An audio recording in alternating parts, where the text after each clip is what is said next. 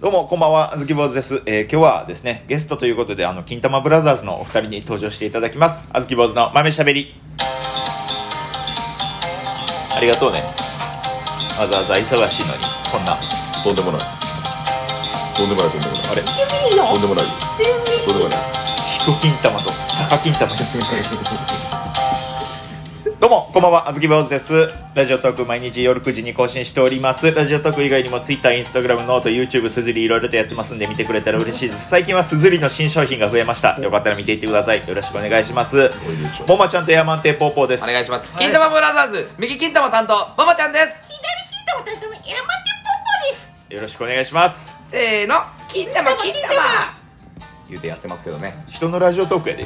で。 お前が言い出したよ。お前が言い出したよ。全力で乗っとんねん。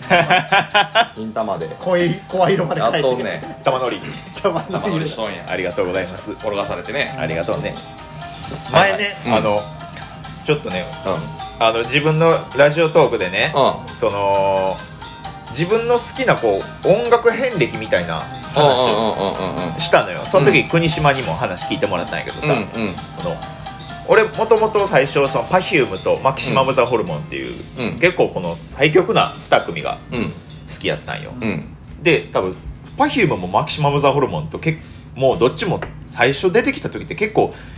だいぶ今までの音楽シーンと結構異端なうん。ままあまあまあ、そそううそうそうやな。確かに確かに。初めて出会うジャンルではあるよな。テクノポップアイドルうん。と、まあ、パンクやけどポップやし、うんでパンクの中でもまた珍しいタイプの、うん。マキシマム・ザ・ホルモンっていう、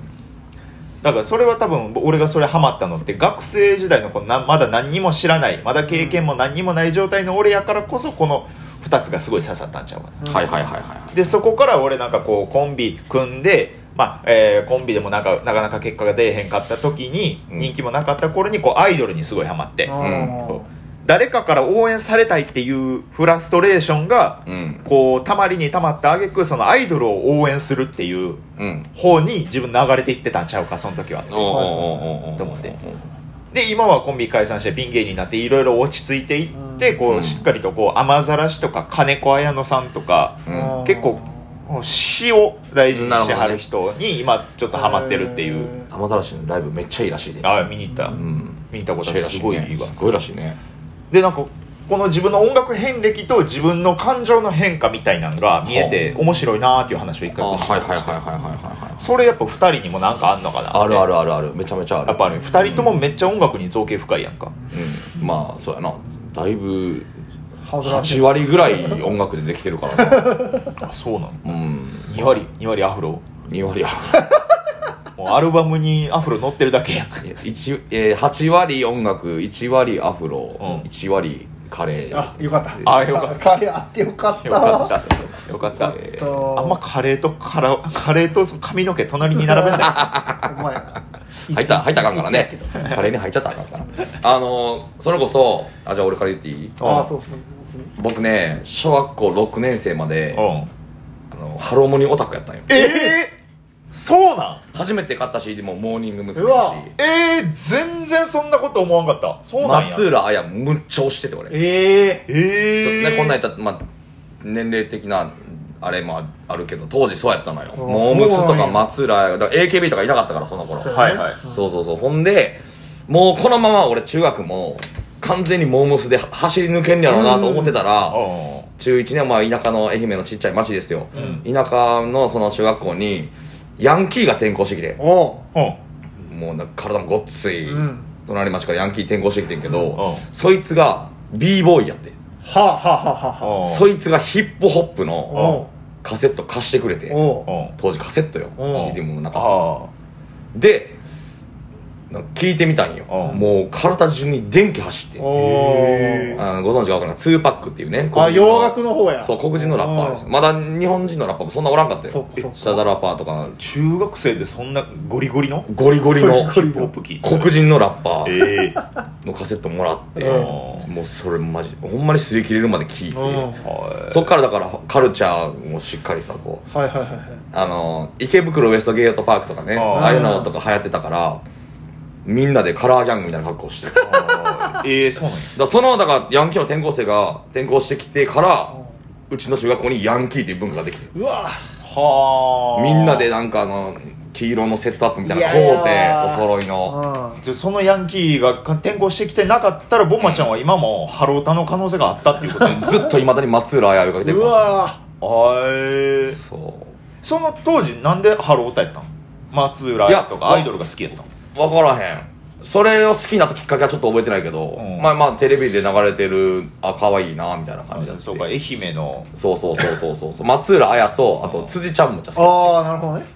とかなかなかこう都会じゃなかったりするとそういう情報を得るのがテレビとかになってくるからなってくるよなやっぱりそうなるとテレビで流行ってるき人そうそうそううそうおのずとそうなっていったんちゃうそこからヒップホップヒヒップホップのへそーっからだからカラーギャングになりガラッと趣味変わってなガラッと変わってほんで市内のデパートにカラーギャングの格好して男男8人で行ってえで高校生と絡まれて喧嘩してみたいなうわー、はいやんちゃしてたほんまにねヒップホップしてましたでそこからはいや中高はほんまにずっとヒップホップ、えー、そうなのであのそれこそさ高校生になったらみんなギター触り出すやんはいはいはい夏高校生になったらはいはでそれこそあの銀えーゴイゴイ捨てとかさはいはいモンパチとうかんをはやが流行り始めて、そのグループらと仲良くなってロックとかパンクの音楽も聴くようになって、はいい、やでも俺やっぱラップかっこええなヒップホップの方が好きやなってなってる時に、えーご存知かわからん山嵐とかさ、はいはいはいライズとかドラゴンアッシュとか、あのいわゆるミクシャーロック、はいはいはいはいヒップホップとこうロックが掛け合わさって掛け合わさった音楽あーうわこれってなってもうそっからずっとそれやったの、へー大学とかまでへそうーそれなんでそれをハマったんやと思う自分でどどっちええとこ取りやんって言そったらのその当時の自分になんでそれがこうガッてハマったのかっていうのが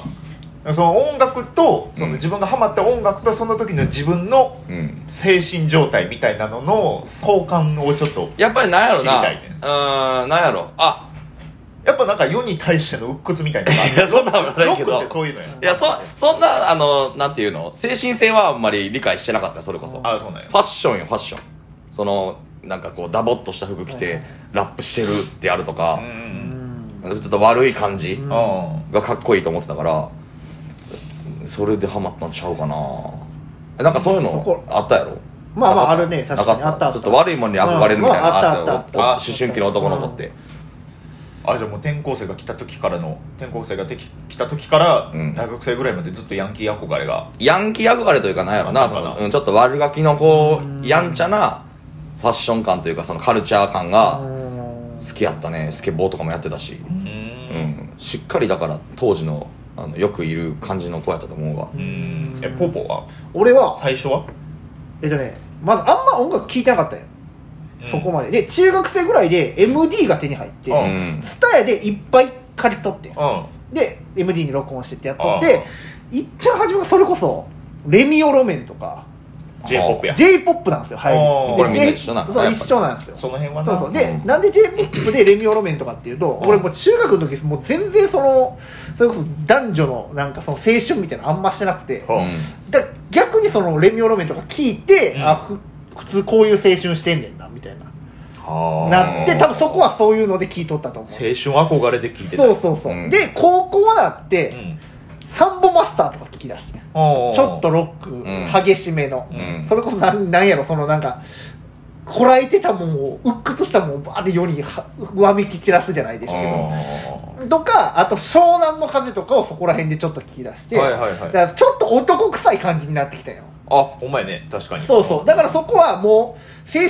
憧れるとかはもう切り離して、うん高校の時はもう男同士で集まってもう女なんかいらんわみたいになっとったから、うんそこでつながってきててうんで、まあ、大学生はそれこそもうどっぷりちょっとジャパレギにはまって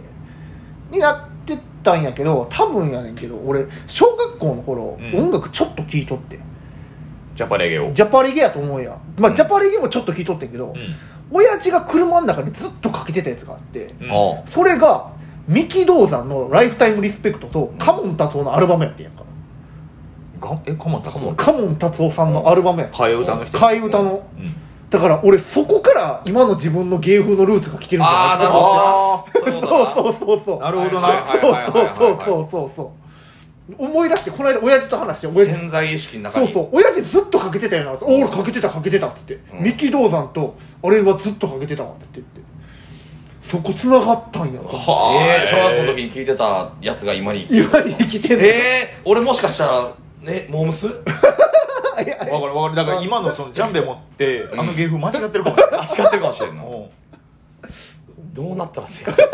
モームスやん なももちゃんどうなったらもうこのチェックののスカートとか履いた方がいいかもしれないよぴ ぴやんよぴぴおんねんもうえそうえー、そうなんや俺そうやね車で聞いとったんよずっとうんだからそこが刷り込まれてたんかなっていうねなるほどなそー、うジャマイカ行ってみたいとかならへんのあいならへん多分食が合わんあそっち食感はってなる食が合わん食合うでしょ多分食が合わんのよはそういそうなるほどな、うんやっぱ鬱屈した時気持ちがあってロックがあってでそこからジャパレゲジャパレゲーとかハマってうーんはい鬱屈したとかはなかったらもただモテたいってやじゃ感情だけやったあらでもそれモテたいとかもなかったからでもやっぱそれもシンプルよなうんそうそうそうそうそうそうシンプルにある感じだそよいやありがとうございましたよかったいろいろいや貴重な話合ってる合ってる合ってる合うってる今思い返したら一個もボケてないから全然いい全然いい全然いいこんなんでよかったこういうのが聞きたかったあそう本当になるその当ほど時好きやった音楽と、うんなんでその音楽を好きやったその精神状態みうたいな、んうんうんうんで、えー完全に分かりました